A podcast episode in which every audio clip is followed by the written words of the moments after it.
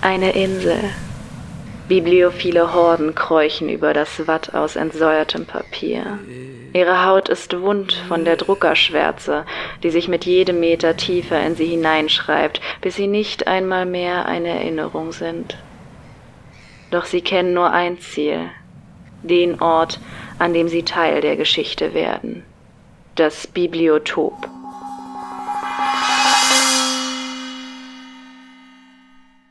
Herzlich willkommen im Bibliotop, dem Podcast rund ums Buch.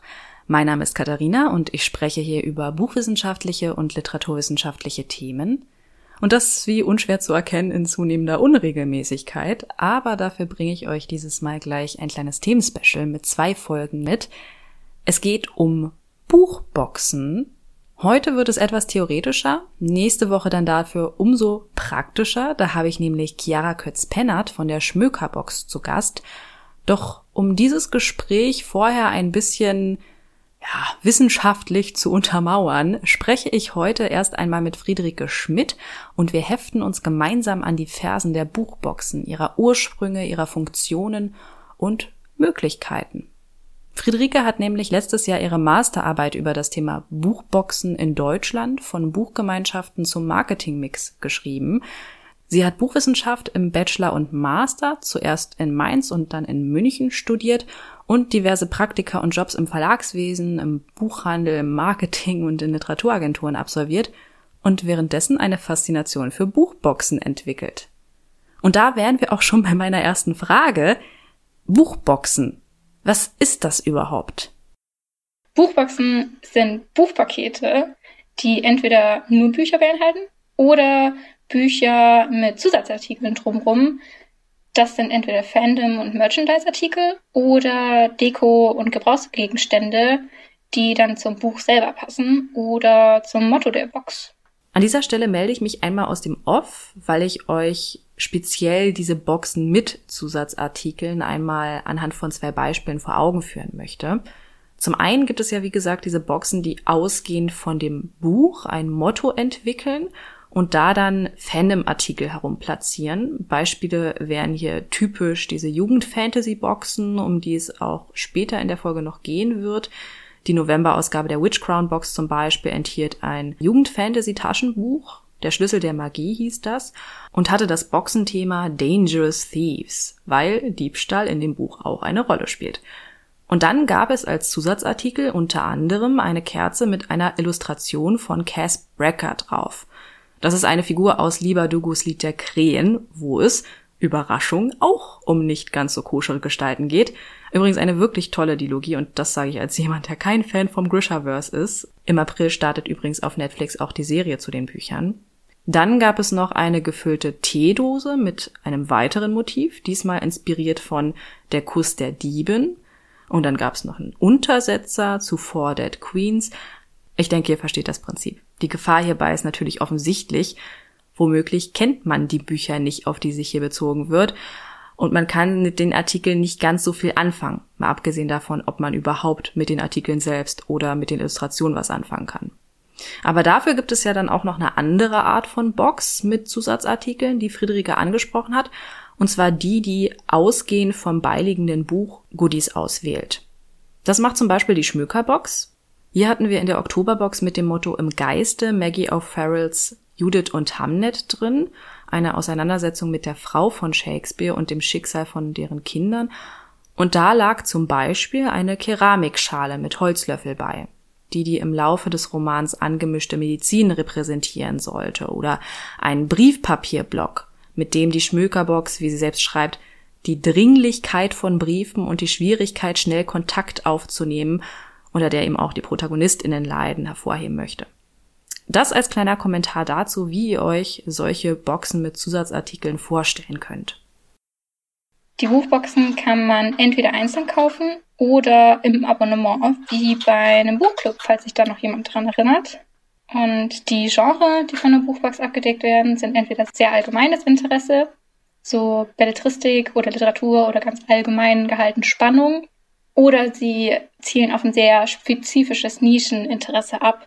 Zum Beispiel Coffee and Literature hieß eine Buchbox, die ich bei meinen Recherchen gefunden habe. Oder Fantasy für Young Adults. Oder sehr exotisch auch Christian Buchbox.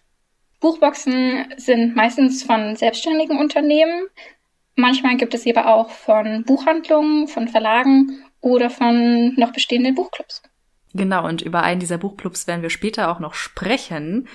Und ich bin mir auch sicher, dass Buchboxen nicht jedem Hörer oder jeder Hörerin ein Begriff sein werden. Ich selbst, die ich mich jetzt schon eine Weile mit dem Thema beschäftige, merke immer wieder, dass wenn ich mich mit Leuten über Buchboxen unterhalte, das für viele, selbst aus der Buchbranche, Neuland ist, wie man das so schön sagt. Und das ist ja tatsächlich auch ein Punkt, den du in deiner Arbeit ansprichst, nämlich dass die Branchenpresse Buchboxen sehr stiefmütterlich behandelt hat und behandelt, obwohl ihre Relevanz in der Vermarktung jetzt, wenn auch nicht stark zugenommen hat, dann doch irgendwo eine andere ist als noch vor fünf Jahren. Genau, also in der Fachpresse habe ich, wenn überhaupt, Artikel gefunden zu modernen Buchabos wie Hörbuchabos oder E-Books oder vereinzelt dann auch die Abo-Angebote von unabhängigen Buchhandlungen. Aber Artikel zu Buchboxen habe ich absolut gar keine gefunden. Wie bist du denn zu Buchboxen gekommen? Über Social Media. Ich habe ja auch Buchwissenschaft im Bachelor studiert und da habe ich so langsam das Gefühl bekommen für Social Media, dass das auch eine größere Rolle spielen wird später in meinem Berufsalltag und in der Buchbranche. Und habe dann angefangen, mich dort auf den buchaffinen Subcommunities umzuschauen und bin da dann auf die Fairy Loot gestoßen und habe mir die dann zum Spaß mal bestellt, was gar nicht so einfach war, weil die eine sehr lange Warteliste haben und man sehr schnell handeln muss, wenn der Verkauf droppt online, dann sind die innerhalb von wenigen Stunden ausverkauft. Das ist ja auch so ein Punkt, diese künstliche Verknappung, diese Exklusivität, die da suggeriert wird sozusagen. Und auch Social Media spielt eine sehr besondere Rolle für Buchboxen. Aber woher kommen Buchboxen denn überhaupt? Woher kommt diese Idee? Also das Abo-Modell an sich ist ja absolut nicht neu. Es gibt Zeitungsabos, Zeitschriftenabos, Fitnessstudio-Abos und in den USA gab es sogar Milchabos. Aber das hat alles so Ende des 20. Jahrhunderts ziemlich stark nachgelassen, bis es jetzt wieder im digitalen 21. Jahrhundert einen neuen Aufwärtstrend erfährt. Und zwar erst von digitalen Produkten und Dienstleistungen, sowas wie Software as a Service, dass man Adobe-Produkte nicht mehr kaufen, sondern nur noch abonnieren kann. Musik- und Filmstreaming, Spotify, Netflix. Bis es dann wieder zurück zu den physischen Produkten kommt. So etwa vor zehn Jahren hat das angefangen. 2010 kam nämlich die erste Box raus in den USA, die Birchbox. Das ist eine Beautybox, so ähnlich wie die Glossybox, die man in Deutschland vielleicht eher kennt. Und die funktioniert so, dass sie nur Vertreiber von Produkten sind, also keine eigenen Beauty-Produkte herstellen, sondern nur bei Kosmetikherstellern einkaufen und die dann an ein aufgeschlossenes Publikum vertreiben. Das Modell kam so gut an, dass bereits ein Jahr später die ersten internationalen und nationalen Nachahmer auf den Markt kamen, sogar auch schon in anderen Produktbereichen. Ich glaube, jeder hat inzwischen von HelloFresh gehört. Das ist sogar ein deutsches Unternehmen. Heute gibt es sehr unterschiedliche Boxangebote, von Wein über Unterwäsche bis Müsliriegel ist alles dabei. Aber die beliebteste Kategorie ist immer noch Beauty mit den Kosmetikboxen. Und wann genau sind die ersten Buchboxen rausgekommen? Wenn 2010 die erste ja, Box überhaupt herausgekommen ist, eine Beautybox? Auch sehr früh. 2013 habe ich jetzt die allererste Buchbox für die USA rausgefunden. Das war eine Kinderbuchbox. Ich weiß aber gar nicht, ob es sie noch gibt.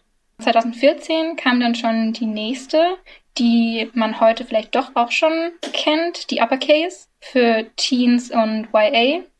Ab 2015 war dieses Buchbox-Modell dann quasi reif für den Markt und fast monateweise kamen neue Anbieter von Einzelbuchboxen und Book Subscription Boxes auf den Markt. Was sind denn die bevorzugten Genres bei Buchboxen? Spannung, Romance und Fantastik. Und hier im deutschsprachigen Raum, darauf kommen wir auch später noch zu sprechen, sind auch ganz klar am Überwiegen die Jugendbuch Fantasy Romance Boxen, so Romantasy Boxen. Genau, die sind überall stark. Was vielleicht auch noch ganz interessant ist, ist der alte Buchclub Book of the Month Club aus den USA hat sich 2016, 2017 von einem Buchclub in eine moderne Buchbox umgewandelt. Und die Book of the Month Box symbolisiert ja quasi auch so ein bisschen die These deiner Masterarbeit, denn darin hast du ja nicht nur das Phänomen der Buchboxen untersucht, sondern wie man es ja bei wissenschaftlichen Arbeiten so macht, hast du dich gefragt, wie man das vergleichen kann, ob man das vergleichen kann, und zwar, ob Buchboxen als Nachfolger von Buchgemeinschaften anzusehen sind. Doch um weiter auf diese Frage einzugehen, müssen wir natürlich erst einmal klären, was sind denn Buchgemeinschaften überhaupt? Da hatte ich nämlich noch gar keine Folge zu. Und warum machen die heute nur noch 0,4 Prozent am Gesamtumsatz des Buchmarktes aus? während es 1995 zum Beispiel noch 4,2 Prozent waren und in den 60ern hatten Buchgemeinschaften wiederum einen ganz anderen Stellenwert. Da haben Verlage mit den Abnahmen von Buchgemeinschaften richtig kalkuliert. Und diesen Teil von Friederikes Arbeit werde nun ich einmal vorstellen, liebe Hörerinnen und Hörer, damit sie sich auch mal kurz ausruhen kann.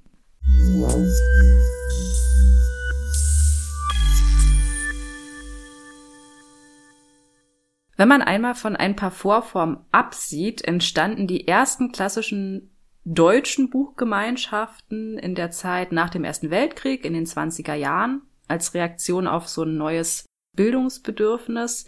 Krieg verloren, Wirtschaftskrise, die finanzielle Lage sah im Arbeitermilieu und im allgemeinen Lesepublikum nicht besonders rosig aus. Gleichzeitig stieg aber auch das Interesse am Lesen hier hatte dann auch der Volksbildungsgedanke der Arbeiterbewegung einen wesentlichen Anteil dran, wie auch daran, dass der Wunsch danach stieg, hochwertig gestaltete Bücher zu besitzen als Zeichen des sozialen Status und sie nicht nur zu lesen.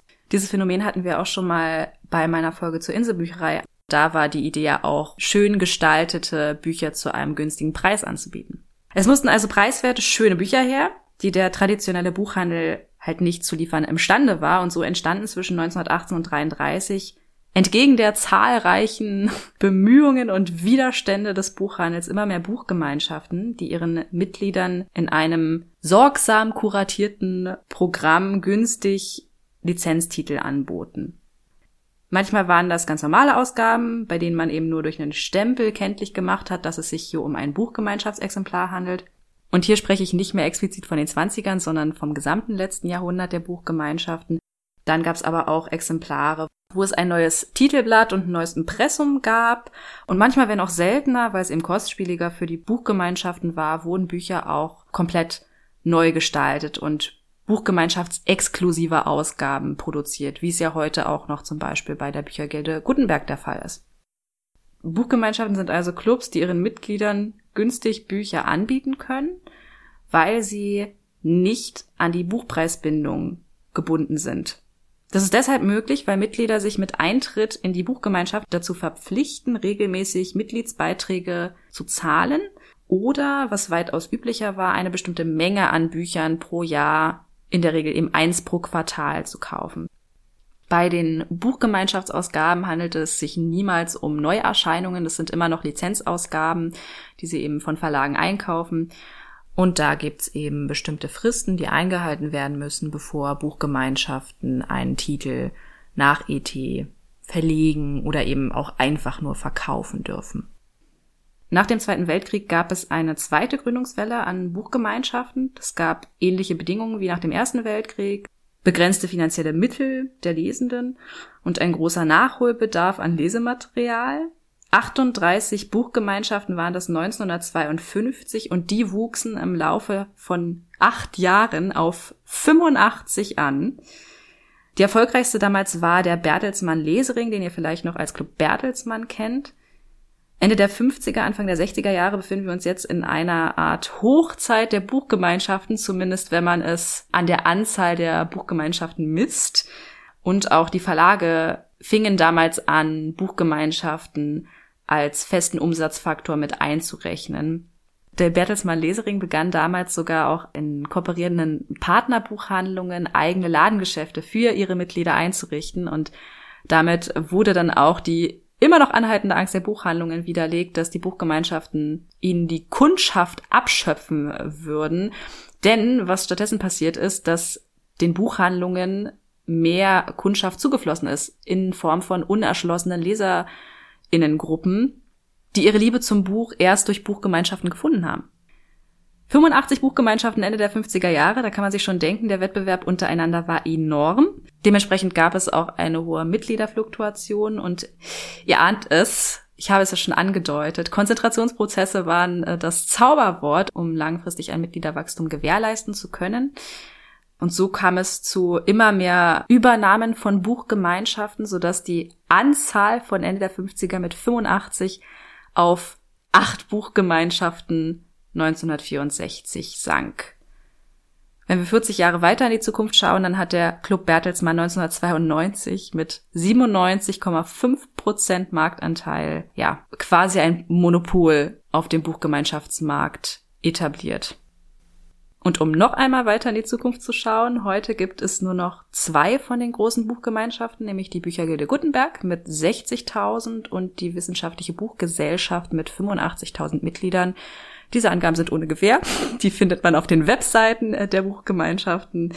Aber wenn man bedenkt, dass der Club Bertelsmann 1992 noch sechs Millionen Mitglieder hatte, dann erscheinen diese Zahlen doch sehr ernüchternd und man fragt sich, wie konnte es denn dazu kommen?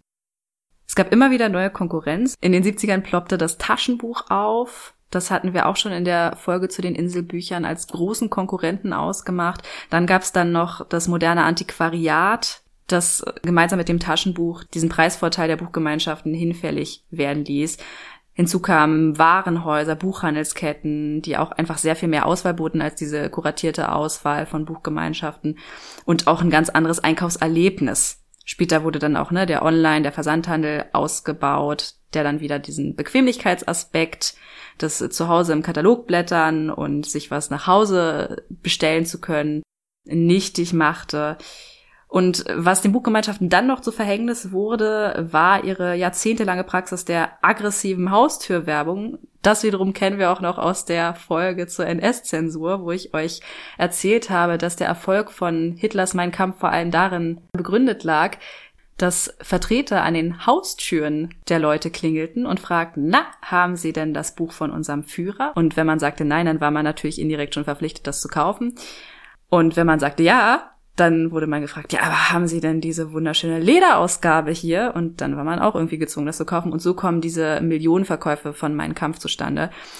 Aber äh, wie gesagt, diese Haustürwerbung wurde dann doch schon als nervig empfunden. Und so entwickelte sich dieses negative, rückständige Image in Verbindung mit diesen ganzen Vorteilen, die mit den Jahren immer mehr wegbrachen.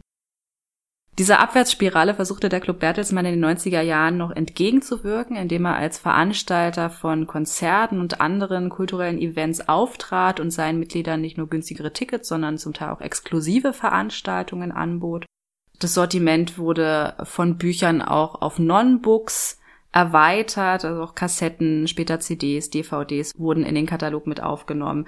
Aber all das brachte langfristig nichts Wobei du, Friederike, mir auch gesagt hast, dass es gar nicht so einfach war, da etwas herauszufinden, wie intensiv Bertelsmann da seine Bemühungen vorangetrieben hat, den Betrieb noch zu retten. Zumindest von einigen Vertragspartnern gab es da Kritik und den Vorwurf, dass man einfach an einem bestimmten Punkt aufgegeben hatte und den Buchclub komplett gegen die Wand fahren ließ. Und damit wären wir mit dem Untergang der Buchgemeinschaften an einem Punkt, an dem ich den Staffelstab wieder an dich übergebe, denn du hast in deiner Arbeit die These aufgestellt, dass Buchboxen Nachfolger von Buchgemeinschaften sind und hast dir ein ganz interessantes Instrument aufgetan, mit dem du viele Leistungen von beiden Unternehmungen vergleichen kannst, nämlich die vier Cs. Genau. Meine ehemalige Dozentin aus Mainz hat praktischerweise eine Untersuchung zum Thema Buchgemeinschaften im internationalen Vergleich allerdings im März letztes Jahr rausgebracht. Und an ihre Analyse habe ich mich angeschlossen. Sie hat die vier Kernleistungen von Buchgemeinschaften, die immer wieder in der Literatur äh, beschrieben werden, als die vier Cs bezeichnet. Und das sind Concession, Preis, Convenience, Bequemlichkeit, Curation, Auswahl und Community, Gemeinschaft. Anhand dieser vier Cs, finde ich, sieht man auch ganz deutlich die Gemeinsamkeiten und Unterschiede, die Buchboxen und Buchgemeinschaften haben. Concession, wir haben ja gerade gehört, der Preisvorteil von Buchgemeinschaften war der wichtigste Eintrittsgrund für Mitglieder. Aber im 20. Jahrhundert wurde der Preisvorteil von Buchgemeinschaften immer weiter abgebaut mit den neuen Wettbewerbern, den Taschenbuchausgaben, den Billigbuchanbietern und dem modernen Antiquariat. Es gibt einzelne englische Buchboxen, die auch mit dem Preisvorteil werben, zum Beispiel der Book of the Month Club. Das sind dann aber allerdings immer Buchboxen, die nur Bücher anbieten. Und das können wir auf dem deutschen Buchmarkt einfach nicht leisten, weil wir die Buchpreisbindung haben. Wenn wir ein Buch günstiger anbieten würden als Buchbox als der übliche Handelspreis, würde das gegen die Buchpreisbindung verstoßen, außer wir wären eine Buchgemeinschaft. Buchboxen mit Goodies sind sogar deutlich teurer als normale Hardcover, aber sie bieten ja auch mehr Produkte zu einem vergleichsweise trotzdem geringeren Preis als der Gesamtpreis der einzelnen Produkte für sich. Und das wissen die Kunden auch und deshalb gibt es da schon ein kleines bisschen an Preisvorteil, aber bei weitem nicht so stark wie bei den Buchgemeinschaften. Und insgesamt können sie halt diesen Concession-Vorteil nicht liefern. Im Punkt Convenience ist sich die Literatur sehr einig, dass hauptsächlich zwei Punkte darunter fallen. Die Katalogbestellung und der Direktversand, den Buchgemeinschaften früher geboten haben. Das hieß einmal, ist man als Kunde unabhängig von der Buchhandlung in der Nähe, sowohl was Ladenöffnungszeiten angeht, als auch das Stichwort Schwellenangst, was einfach beschreibt, dass nicht alle Kunden sich wohl genug gefühlt haben, in eine Buchhandlung zu gehen und in eine Unterhaltung mit dem Buchhändler zu treten, um einfach nur ein Buch zu kaufen.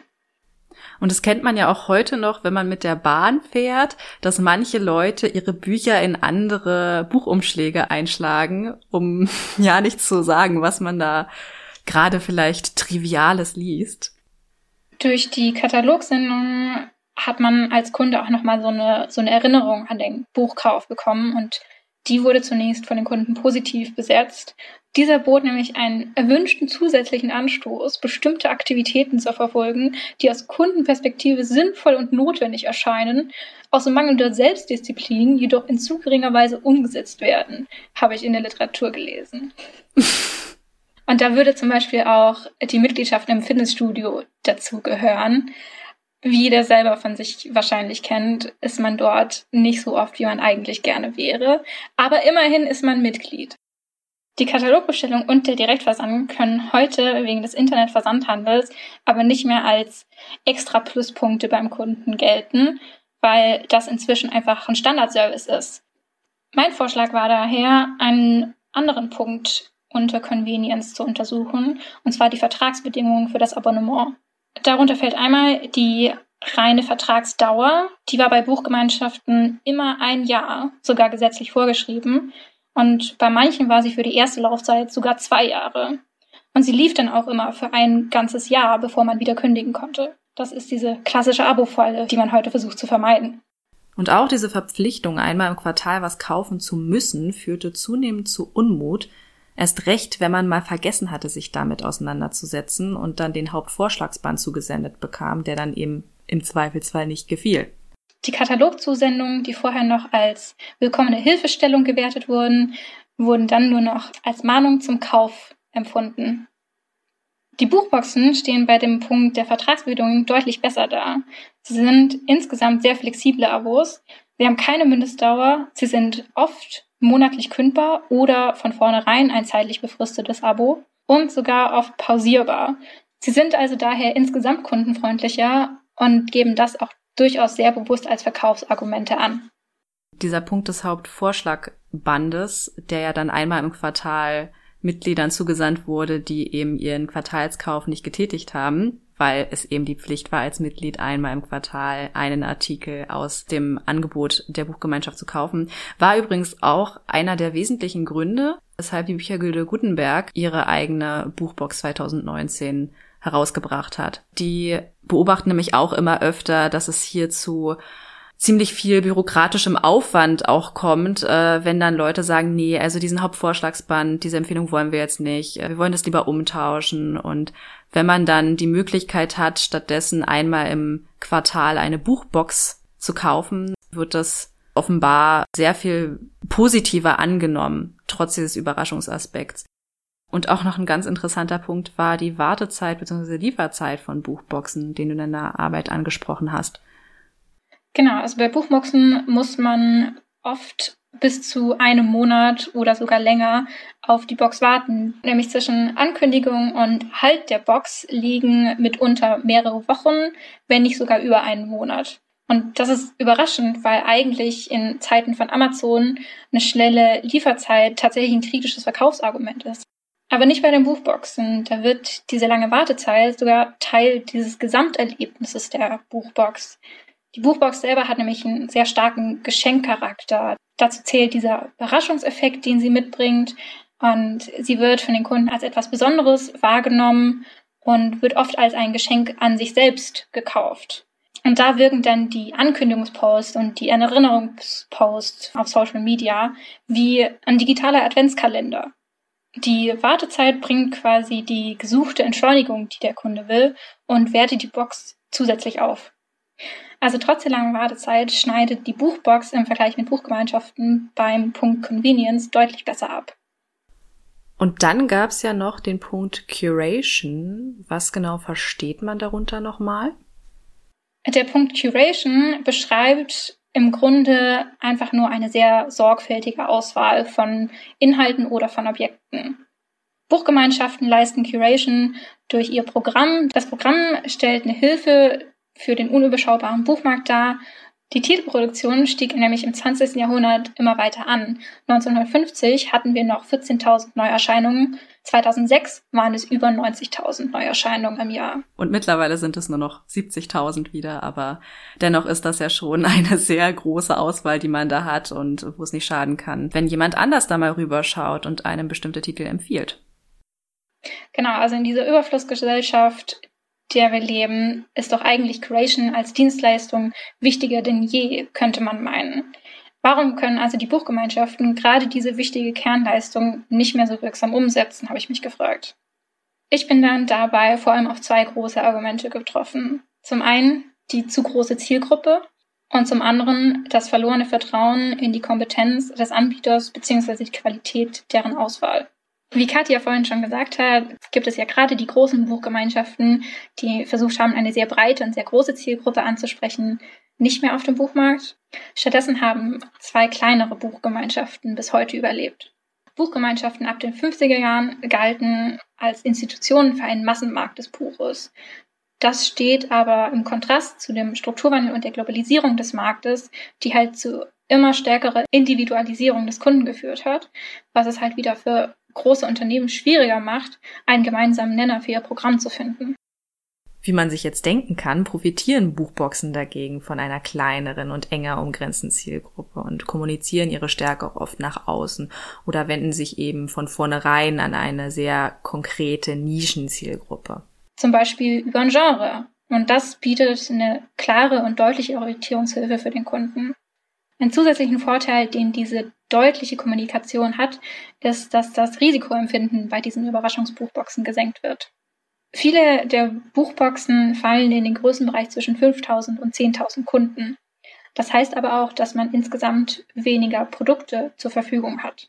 Diese begrenzte Verfügbarkeit von Buchboxen kann im Marketing richtig eingesetzt durchaus positive Signale senden. Zum Beispiel durch die Ankündigung von ausverkauften Lagerbeständen, die den Anschein von Exklusivität erzeugen.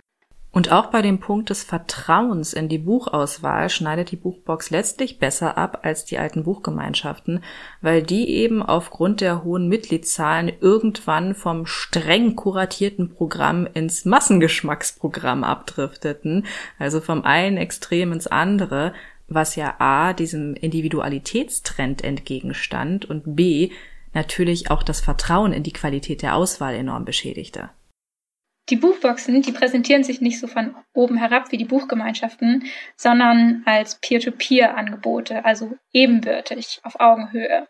Sie bezeichnen sich halt ganz oft als von Lesern für Leser oder stellen sich vor als Your Average Bookworm. Dadurch, dass sie eben auch ganz persönliche Leidenschaft für das Genre, das sie mit ihrer Buchbox präsentieren, mitbringen, wirken sie bei den Kunden viel authentischer, als die Buchgemeinschaften es in ihrem großen Stil je sein konnten. Diese Authentizität schafft Vertrauen in diese Nischenkompetenz, die sie eigentlich haben. Denn sie sprechen ja sowieso nur eine kleine Zielgruppe an, auf die sie spezialisiert sind. Zumal Buchboxen ja auch sehr präsent auf Social Media sind und gerade diese Präsenz das Vertrauen in ihre Authentizität nochmals verstärkt. Was anderes, wir haben bisher bei Zusatzartikeln bzw. Non-Books nur bei Buchboxen geredet, aber sowas gab es ja, wie du in deiner Arbeit schreibst, tatsächlich auch bei den Buchgemeinschaften im Programm. Allerdings haben diese Medien und Artikel versucht, das Buch und die Lesezeit zu ersetzen. Die CDs, die Filmmedien, DVDs oder zuerst Videokassetten, aber auch Spiele und so weiter. Die Non-Book-Artikel und die Goodies bei Buchboxen dagegen ersetzen das Buch nicht, sondern sollen das Buch verstärken. Die Deko- und Gebrauchsartikel zum Beispiel folgen entweder dem Boxmotto oder sie haben sehr direkten Buchbezug, sind zum Beispiel auf eine Situation oder ein Symbol aus der Geschichte bezogen. Fandom-Artikel und Merchandise-Artikel tragen das Hobby nach außen und die Gebrauchsgegenstände sind sogar oft zur Benutzung während der Lektüre gedacht. Kerzen, Lesezeichen, Tee und Kaffee, Schokolade und sogar Badezubehör sind alles Dinge, die zusätzliche Sinne ansprechen und dadurch intensivieren sie quasi die Lektüresituation und das Leseerlebnis über das reine Lesen hinaus. Da fällt der Geschenkcharakter von der Buchbox und der Überraschungseffekt natürlich auch mit rein. Also der große Vorteil von Buchboxen im Vergleich zu den Buchgemeinschaften ist, dass diese Non-Book-Artikel, die ja bei vielen Buchboxen eben Teil des Erlebnisses sind, nicht mehr das Buch ersetzen sollen in Form von CDs, äh, DVDs etc., sondern dass sie neben dem Buch stehen und ein Gesamterlebnis kreieren, das es so nur mit Buch nicht gibt. Und wenn man jetzt noch bedenkt, dass die Buchboxen eine sehr kleine Zielgruppe haben und sich dort sehr speziell ausrichten können und wissen, was ihre Kundinnen lesen wollen, dann offenbart sich eben dieser, dieser große Vorteil im Vergleich zu den großen Buchgemeinschaften, dieser Vorteil der Individualität und der Verlässlichkeit, der Kuratiertheit, der den Buchgemeinschaften irgendwann abhanden gegangen ist. Und dann gab es noch einen letzten Punkt bei den vier Cs, nämlich den der Community, der Gemeinschaft. Genau, also eigentlich sollte man doch denken, dass den Gemeinschaftsgedanken die Buchgemeinschaften ganz selbstverständlich umsetzen können, da sie es ja bereits im Namen tragen, oder? Das ist wohl leider nicht der Fall. Denn, wie sich herausstellt, ist diese Gemeinschaft im Namen der Buchgemeinschaft nur vorgespielt, beziehungsweise sie vermitteln lediglich das Gefühl von Gemeinschaft, um in der Öffentlichkeit gemeinnützig und genossenschaftlich zu wirken und ihre kommerziellen Interessen zu verschleiern. Meine Überlegung war deshalb, dass die Buchgemeinschaften nicht wirklich gemeinschaftsbildend wirken, sondern nur gemeinschaftsstärkend. Sie knüpfen für ihr eigenes Wachstum an bestehende Gruppen wie Freundeskreise und Familie an und bieten quasi für diese bereits bestehende Gemeinschaft nur noch ein Thema zum sozialen Austausch. Und diese Masche kennen wir ja bis heute, wenn man irgendwelche Dienste benutzt, wo einem dann angeboten wird, man bekommt eine Summe X bereitgestellt, wenn man einen Freund oder eine Freundin dazu bringt, sich diese Dienstleistung auch anzuschaffen. Genau, also diese Freundschaftswerbung war bei den Buchgemeinschaften eins der stärksten Mittel zur Gewinnung von Neumitgliedern. Zur Community gehört natürlich eigentlich auch, dass die Mitglieder miteinander im Austausch stehen und nicht nur die Kommunikation mit dem Unternehmen stattfindet. Allerdings haben hier die Buchgemeinschaften sehr schlecht abgeschnitten die Kommunikationsmittel, die sie verwendet haben, ihre Kataloge und ihre Werbesendungen sind im Endeffekt nur Sprachrohr für ihr Corporate Publishing gewesen, obwohl sie damit eigentlich Potenzial gehabt hätten, ihre Kunden und ihre Mitglieder mit einzubinden und ihnen eine Stimme zu geben, zum Beispiel in Form von Leserezensionen oder ähnlichem. Aber die ganzen Angebote für Interaktionsmöglichkeiten der Mitglieder zum Club und auch der Mitglieder untereinander fehlen einfach überall. Es werden in verschiedenen Analysen in der Literatur Potenziale aufgezeigt und Möglichkeiten erwähnt. Aber der Club Bertelsmann hat keine dieser Potenziale ausgeschöpft und keine dieser Möglichkeiten und Verbesserungsvorschläge umgesetzt. Einer dieser Punkte ist jetzt zum Beispiel ziemlich offensichtlich. Sie haben da ein ziemlich großes Filialnetz an Partnerbuchhandlungen und hätten da leicht Veranstaltungen koordinieren können, wo sich dann Clubmitglieder mal treffen können. Ne? Das sollte man ja meinen, dass das bei einer Buchgemeinschaft ein ganz natürlicher Gedanke ist. Aber ja, offensichtlich sind Buchgemeinschaften und Lesekreise äh, was ganz anderes. Genau das hat die Büchergilde auch schon erkannt und versucht jetzt gerade, ihre Partnerbuchhandlungen als soziale Orte für ihre Mitglieder zu stärken und auch weiter auszubauen. Denn dieser Community-Gedanke ist heute im Zeitalter von Social Media wichtiger denn je für Unternehmen nicht nur die Büchergilde äh, bemüht sich da um mehr Community-Aspekte, auch die wissenschaftliche Buchgesellschaft veranstaltet Events, organisiert Veranstaltungen, wo ihre Mitglieder exklusive Vorteile genießen. Also entweder es sind wirklich Mitglieder exklusive Veranstaltungen oder zum Beispiel beim Museen gibt es einen vergünstigten Eintritt, Diskussionsrunden, all solche Sachen betreibt die, die wissenschaftliche Buchgesellschaft schon. Und dann gibt es auch noch, äh, wie du in deiner Arbeit geschrieben hast, eine ganz interessante Buchgemeinschaft in Übersee in Brasilien, nämlich die Tag Livros, die sogar eine App hat, wo man sich über die Lektüre austauschen kann und es gibt auch wahnsinnig viele Clubtreffen, wie, wie so eine Art Lesezirkel im Prinzip. Und du hast da auch ein paar Zahlen notiert. 2019 im September gab es allein 53 Clubtreffen in 39 Städten und das zeigt ja mal, wie es sein könnte und wo das Potenzial noch da ist, äh, diesen Community-Aspekt auszubauen bei Buchgemeinschaften. Book of the Month zum Beispiel, die ja jetzt eine Buchbox sind, motivieren ihre Abonnentinnen zum Beispiel auch dazu, eigene Leseclubs zu bilden und stellen dafür auch eine Plattform zur Verfügung oder die Fairy Loot Box. Die haben so einen eigenen Hashtag, mit dem man dann einen Reading Buddy finden kann, mit dem man dann das Buch zusammen lesen und auch bequatschen kann. Aber viel interessanter ist es natürlich, nach diesen ganzen internationalen Beispielen mal zu schauen, wie das denn auf dem deutschen Markt aussieht. Wann sind denn die Buchboxen überhaupt auf den deutschen Markt gekommen? Und wir erinnern uns, die erste Buchbox, die international im englischsprachigen Raum erschien, kam 2013 und ab 2015 schien das Ganze dann ja marktfähig zu sein und die Buchboxen sprossen nur so aus dem Boden, aber Deutschland ist ja ganz oft mal hinterher. Wie war es denn tatsächlich? Genau, wie du schon gesagt hast, seit 2015 ging es international mit den Buchboxen richtig aufwärts. Und 2015 kam dann auch in Deutschland die erste Buchbox auf den Markt, Librileo, eine Kinderbuchbox. Und die Brileo finde ich persönlich äh, ganz interessant, weil die unter der Schirmherrschaft der Bundesministerin für Familie, glaube ich, stehen. Und man, wenn man finanziell schwächer aufgestellt ist, eine Übernahme der Kosten beantragen kann. Ihr könnt euch ja mal auf der Website umschauen, ist auf jeden Fall ganz interessant. Aber im Jahr 2015 kamen ja auch noch weitere Buchboxen raus.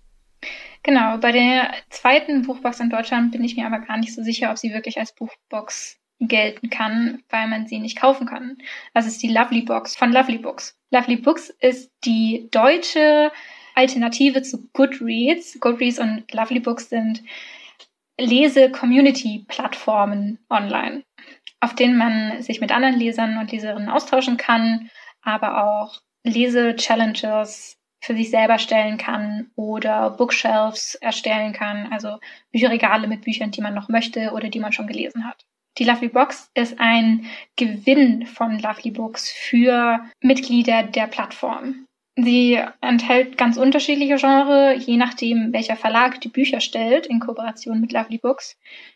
Und ich bin mir nicht so ganz sicher, ob man sie ganz fair gewinnen kann oder ob sie nicht doch auch sehr gezielt vergeben wird, weil Lovely Books da auch ein bisschen schwammig ist mit ihren Wörtern, die sie verwenden. Die nächste wichtige Box für den deutschen Buchmarkt ist 2016 die Drachenpost vom Drachenmond Verlag. Der ist ein auf Fantasy spezialisierter Kleinverlag. Die Drachenpost kann man in unterschiedlichen Preisklassen erwerben und sie enthält neben dem Buch auch Goodies und Merchandise-Artikel aus dem Drachenmond Verlag. Man kann hier bei der Drachenpost tatsächlich auch ähm, Wunschtitel angeben, entweder direkt bei der Kaufbestätigung oder auf die verlagseigene Wunschliste verweisen. Und man kann auch sagen, was man für Bücher schon hat, damit man welche nicht doppelt zugeschickt bekommt. Seitdem gibt es auch immer mehr YA und All-Age Buchboxen für den Bereich Fantasy. Zum Beispiel die Leseflutbox, die Chest of Fandom, die Witch Crown Buchbox, um nur ein paar zu nennen. Was es bis dato aber noch nicht gab, war eine Buchbox für Erwachsene. Genau, das ist die 2018 erscheinende Schwökerbox. Die konzentriert sich auch als erste Box auf literarische Belletristik, Belletristikbereich. Sie erscheint in einem monatlichen Abo, ist aber von vornherein zeitlich begrenzt, dass man nicht in eine Abo-Falle reinrutscht.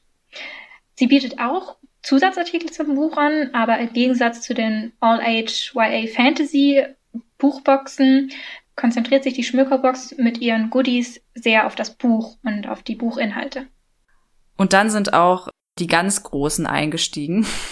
Genau, 2019 ging es dann für die deutschen Buchboxen so richtig los. 2019 kam zum Beispiel die Leseglück-Abo-Box von Hugendubel raus. Das ist unsere erste Books-Only-Buchbox in Deutschland und unsere erste Buchbox von einer Buchhandlung. Sie konzentriert sich auf Erwachsenenleser und hat drei verschiedene Genres zur Auswahl. Belletristik, Literatur und Spannung. Sie erscheint monatlich im Abonnement, allerdings zeitlich begrenzt, entweder auf drei, auf sechs oder auf zwölf Monate. Die Leseglück-Abo-Box von Hugendubel ist auch eine der drei Boxen, die ich mir näher angeschaut habe. Wir haben ja vorhin festgestellt, dass die Buchboxen typischerweise ihr Genre oder ihre Zielgruppe sehr genau kommunizieren. Das macht die Hugendubel-Buchbox nicht. Sie hat selbst auf Nachfrage hin die Belletristik, Literatur und Spannungsbuchboxen bewusst vage gehalten in der Beschreibung, weil sie meinten, unter Literatur könne man vieles verstehen. Und auch die Gestaltung als Books-Only-Box äh, beinhaltet ja einige Probleme. Und zwar kann man bei dem Abo jederzeit einsteigen. Zum Beispiel in dem Drei-Monats-Abo zahlt man einen festen Preis, der immer gleich ist, auch für denjenigen, der erst einen Monat später einsteigt. Das haut mit den wahren Werten der Bücher, die dieses Abo enthält, aber einfach nicht so hin. Die müssen dann immer gleich sein oder sich immer irgendwie gegeneinander aufrechnen lassen. Und das ist entweder eine super detailliert durchkalkulierte Rechnung, die Hugendubel da macht, oder sie machen halt einfach gar keine Rechnung.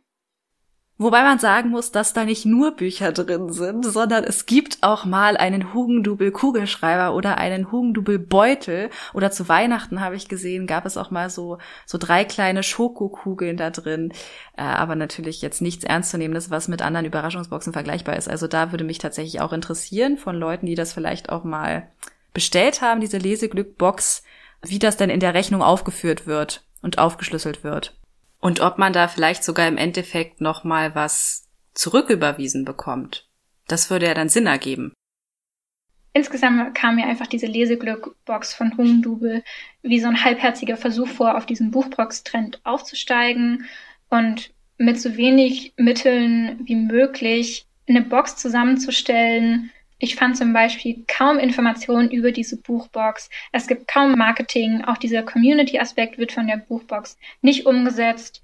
Die Buchbox scheint einfach nur ein weiteres Marketinginstrument in einer ganzen Palette zu sein, um die Buchhandlung selber als Marke zu stärken das allerdings auch nur wirklich extrem stiefmütterlich ausgeführt wird. Also wenn man einmal äh, bei Google eingibt, Leseglück Box Hugendubel, wird man da stundenlang suchen können, aber man wird diese Seite, wo man diese Box abonnieren kann, nicht finden. Ich selbst musste Hugendubel schreiben, um diesen Link zu finden, wo man das machen kann. Also da stimmt eindeutig irgendwas mit der Suchmaschinenoptimierung überhaupt nicht. Äh, zumal man auch auf dem Instagram-Account von Hugendubel, wie du auch schon gesagt hast, wirklich keinen Hinweis auf die Box findet. Also es ist total sonderbar. Die liegen ab und zu mal in der Hugendubel-Filiale aus, aber keiner weiß so richtig, was es ist. Es wird überhaupt nicht kommuniziert. Da würde mich tatsächlich äh, eine Insider-Information mal äh, sehr interessieren. Aber es gibt ja auch noch zwei andere Buchboxen, die du dir nochmal näher angeschaut hast. Und eine davon ist die Buchbox der Büchergilde Gutenberg. Genau, die Abo-Box der Büchergilde Gutenberg ist quasi so das Gegenbeispiel zur Leseglück-Abo-Box. Sie ist zwar auch ein Zusatzangebot von einem bestehenden Buchunternehmen, aber sie ist insgesamt deutlich besser und authentischer umgesetzt als die von Hugendubel. Die Box von Büchergilde erscheint nicht monatlich, sondern nur quartalsweise, also viermal im Jahr, auch als Abo. Was ja wiederum mit dem Buchgemeinschaftscharakter passt, weil man einmal im Quartal einen Kauf tätigen muss. Die Box richtet sich, wie auch das gesamte Programm von Büchergilde, an Erwachsene und hat Bücher aus der Belletristik und aus Literatur und literarische Belletristik aus dem Bereich. Und das passt ja auch ganz wunderbar zum Büchergilde-Programm. Sie enthält zusätzlich Goodies, die ähnlich wie die Schmökerbox auch sehr nah am Buch gehalten sind. Man kann sie sowohl als Büchergilde-Mitglied erwerben, dann zählt sie quasi als dieser Quartalskauf und man kann sie als Nicht-Mitglied erwerben. Dann wird man aber automatisch zum Mitglied der Büchergilde. Das ist ganz schlau gemacht, um jüngere potenzielle Mitglieder auf die Büchergilde Gutenberg aufmerksam zu machen und an deren Programm ranzuführen.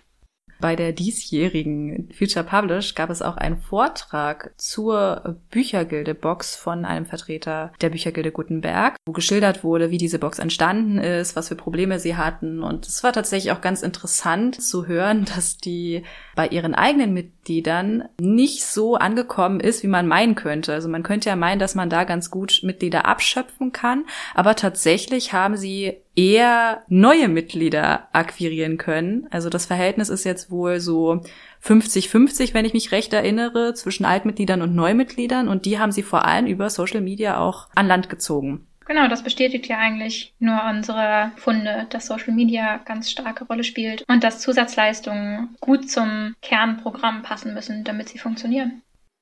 Dass es einen gewissen Zusammenhang zwischen Buchboxen und Buchgemeinschaften in Bezug auf ihre Funktion gibt, dürfte mittlerweile ja deutlich geworden sein.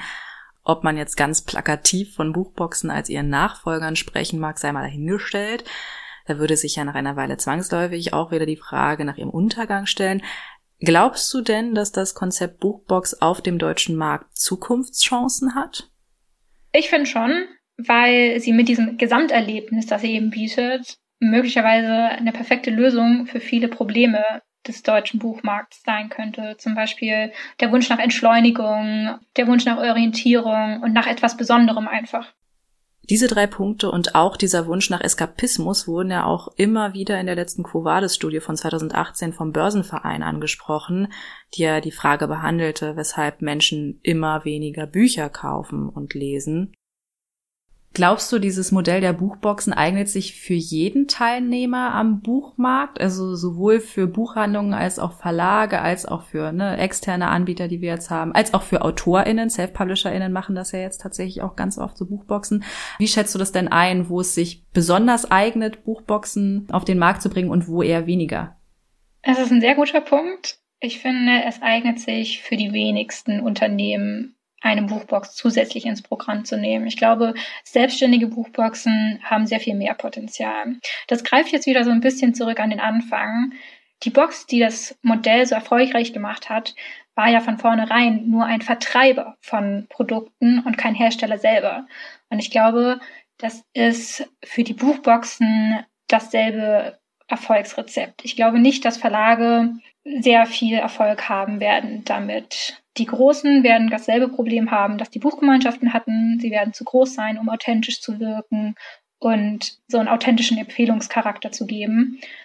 Und die Kleinen werden Probleme haben, genügend Bücher rauszubringen, die in diese Box passen, die für ein breiteres Publikum passen und Goodies dazu zu finden oder so und vor allem dann auch glaubwürdig gleichzeitig noch zu wirken und dass es eben nicht so ein, so ein reines Marketinginstrument ist, sondern dass da auch ein bisschen Liebe und tatsächlich auch Empfehlungscharakter reinfällt. Genau. Ne? Also natürlich, das Unternehmen, das es produziert, das, das wird zwangsläufig für unglaubwürdiger gehalten. Insofern bin ich da auf jeden Fall auch ganz bei dir, dass vor allem externe Anbieter die da eben wirklich selbst entscheiden können, was für Bücher sie aufnehmen. Genau, also die Buchboxen als Vertriebskanal finde ich am vielversprechendsten. Auch Autoren würde ich nicht dazu raten, die werden dasselbe Problem haben wie die kleinen Verlage.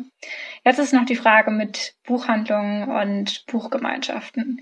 Buchgemeinschaften haben wir sowieso nicht so viele auf dem deutschen Buchmarkt und die, für die es sich eignet, die hat es schon und da funktioniert es gut bei der Büchergilde. Und bei Buchhandlungen ja, da haben wir jetzt äh, das Negativbeispiel mit Hugendubel, wo einfach sichtbar nicht so viel Liebe drin steckt, wie in den eigenständigen Buchboxen, die man als Vergleich hat. Vielleicht können die unabhängigen Buchhandlungen in Deutschland das besser umsetzen, mit mehr Leidenschaft umsetzen, die ja schließlich auch die Kunden zu dieser Buchbox überhaupt bringt und sie dort hält. Aber von denen habe ich noch keine Buchbox gesehen, sondern eben nur diese Buchabo-Angebote, die sehr personalisiert sind. Die Buchhandlung Lüders zum Beispiel hat so ein Jahresliteraturabo im Programm. Da kann man zwischen verschiedenen Abo-Modellen wählen. Belletristik Hardcover, Belletristik Taschenbuch, auch sehr cool, Indies Only, Krimi, Kinderbuch. Und dann habe ich noch die Parkbuchhandlung bei Google gefunden. Die haben auch so ein Jahresabo und dann noch so zusätzlich ganz spannende Kategorien wie Humor, Sachbuch oder auch ganz einfach Surprise aus allen möglichen Genres. Wobei sich halt ne, bei diesen Books-Only-Angeboten immer diese Frage stellt, wie es sich mit der Buchpreisbindung verhält. Denn auch bei diesen beiden Beispielen gibt es von vornherein einen Festpreis. Wie gesagt, da würde ich mich sehr über Rückmeldungen freuen. Ich glaube auf jeden Fall, dass äh, solche Buchhandlungen, die wirklich so einen Stammbuchhandlungscharakter haben und die sich wirklich eine feste Kundschaft aufbauen können, dass da ein großes Potenzial dahinter steckt, weil man als Kunde eben weiß, diese Buchhändlerin, dieser Buchhändler, der sucht mir das jetzt aus, mit dem ich immer stundenlang über irgendwelche Titel herumphilosophiere. Ähm, aber im großen Stile, ja, wie du es auch schon gesagt hast, äh, glaube ich auch nicht, dass es da irgendeine Zukunft hat. Also so wie Hugendubel es macht, auf jeden Fall schon mal nicht. Was du jetzt äh, schon so ein bisschen heruntergespielt hast, ist die Bedeutung von Boxen für AutorInnen. Natürlich äh, werden AutorInnen jetzt keine 5000er Auflage für einen ihrer Titel machen können, aber zumindest im Self-Publishing-Bereich ist es mittlerweile doch durchaus schon üblich, eben um sich in dieser Masse an Neuerscheinungen so durchzusetzen, zumal eben auf diesem Nachteilsmarkt, der ja immer noch einen eher schlechteren Ruf hat, Buchboxen äh, zu zu ihren äh, neuen Titeln herauszubringen mit so ein paar Goodies. Ne? Also das ist alles eher dilettantisch gestaltet, aber das ist auch mit sehr viel Liebe gemacht, weil die AutorInnen eben am besten wissen, was für Artikel zu ihrer Geschichte passen können. das ist tatsächlich ganz interessant, dieser Marketing-Aspekt dahinter. Also ne, diese Buchboxen im kleinen Stil. Und was ich auch noch ganz interessant finde, sind solche Überraschungspakete, nenne ich es jetzt mal, von Verlagsseite an BloggerInnen, an die Presse, um Titel einfach nochmal auf einer ganz anderen Ebene potenziellen Distributoren näher zu bringen. Das gibt's ja tatsächlich auch öfter. Ehrlich und anders macht ja auch sowas, ne? Da hast du ja auch mal gearbeitet. Genau, also die Marketingagentur, die arbeitet sehr intensiv mit äh, Buchbloggern zusammen und deren Arbeitsweise ist auch sehr auf dieses Gesamterlebnis ausgelegt, die Lektüreerfahrung, aber auch den Erhalt des Buches zu intensivieren und irgendwie stärker erlebbar zu machen. Das stimmt schon. Also da sehe ich durchaus auch Potenzial. Aber das wäre ja durchaus auch möglich, als Buchbox in Kooperation mit einem Verlag, in Kooperation mit einem Buchblogger. Also so diese, so eine Dreierkooperation einzugehen. Aber natürlich auch von Verlag zu Blogger direkt.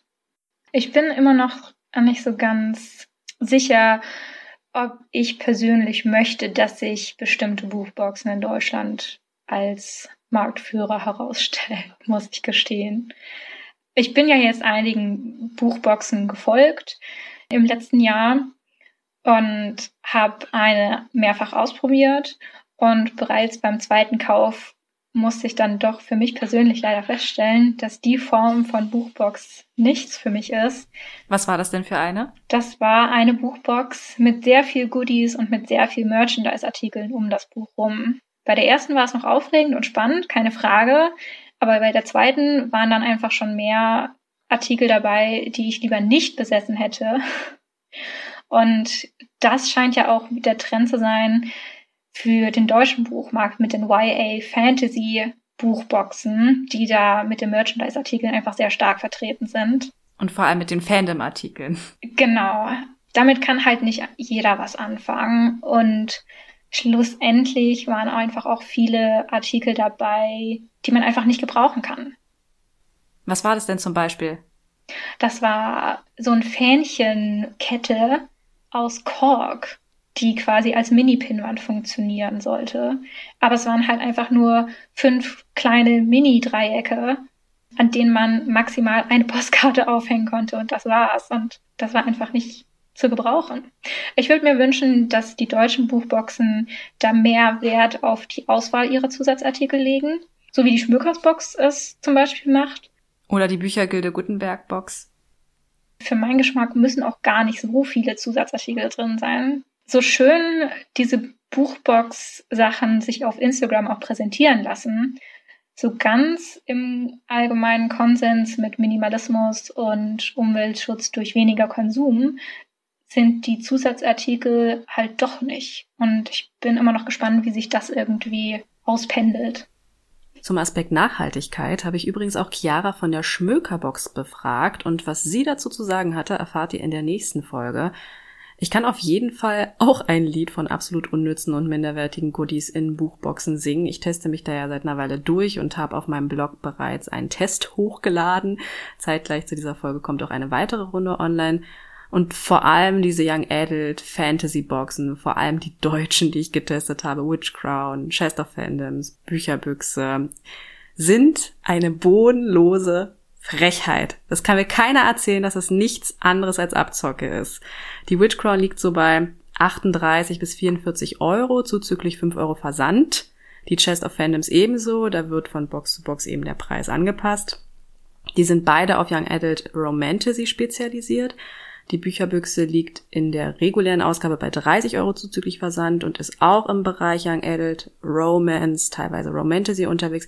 Wir haben jetzt also drei Boxen, die entweder inklusive Versand 35 Euro oder 42 bis 48 Euro kosten. Damit ihr meinen Unmut gleich versteht, stellen wir mal die Schmökerbox daneben. Die kostet 40 Euro inklusive Versand und enthält A in der Regel ein Hardcover, das allein schon einen Wert von so 22, 24 Euro hat und dann mindestens einen Home-Artikel, zum Beispiel eine Tasse, aber dann halt auch nicht so eine billo-bedruckte Tasse, sondern wirklich welche von Keramikherstellern. Und damit wäre man ja schon rein rechnerisch vor Versand beim Boxenpreis angelangt.